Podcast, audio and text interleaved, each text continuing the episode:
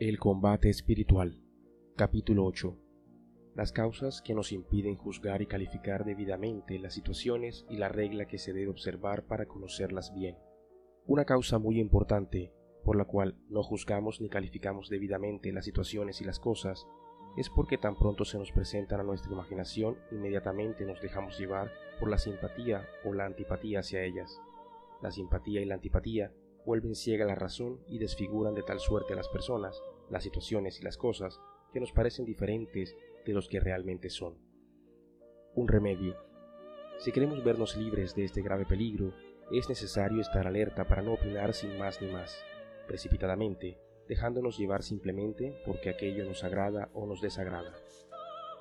Cuando a la mente se presenta una situación, una persona, un objeto, una acción, es necesario darse tiempo para juzgar y examinar despacio, sin apasionamiento, sin demasiada simpatía ni antipatía, antes que la voluntad se determine a amarle o aborrecerle, a aceptarle o rechazarle, a declarar que es agradable o desagradable. Si la voluntad, antes de analizar y conocer bien el objeto, se inclina a amarlo o aborrecerlo, entonces ya el entendimiento no es libre para conocerlo como es verdaderamente en sí porque la pasión se lo desfigura de tal manera que le obliga a formarse una falsa idea y entonces se inclina a amarle o aborrecerle con vehemencia y no logra guardar reglas ni medidas ni escucha lo que aconseja la razón. Y dejándose llevar de la inclinación natural, el entendimiento se oscurece cada vez más y representa a la voluntad el objeto o más odioso o más amable que antes, de tal modo que si la persona no se esfuerza por no dejarse llevar por prejuicios e inclinaciones, su entendimiento y su voluntad la van a hacer moverse en un círculo vicioso, yendo de error en error, de abismo en abismo, de tiniebla en tiniebla. Por eso mientras estamos apasionados por algo es mejor abstenerse de dar juicio al respecto hasta que se calme la pasión. Prudencia.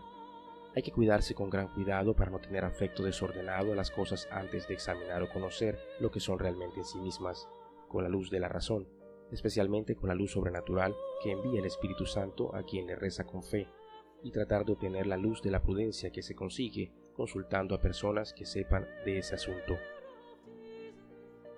También, en lo que es bueno, notemos que esta prudencia para no dejarse llevar por la sola inclinación antes de juzgar es necesario no solo en lo que puede ser peligroso, sino también en lo que de por sí es bueno, porque en estas obras, como son dignas de admiración y aprecio, puede haber peligro de dejarse llevar más por el propio gusto que por la conveniencia. Pues basta que haya una circunstancia de tiempo o de lugar que no sea conveniente para esas obras para que en ese momento no convenga hacerlas. Por eso hay que saber consultar siempre a los que saben. No todo se puede decir en todas partes ni todo se puede hacer siempre, aunque sean cosas muy buenas, porque todo tiene su tiempo y su lugar. Si no se siguen las reglas de la prudencia, aun por dedicarse a obras muy buenas, se pueden cometer muchos disparates. Por eso es tan necesario pedir mucho al Espíritu Santo el don de consejo, por medio del cual sabemos cuándo, dónde y cómo debemos hacer y decir lo que tenemos que hacer y decir. Petición diaria.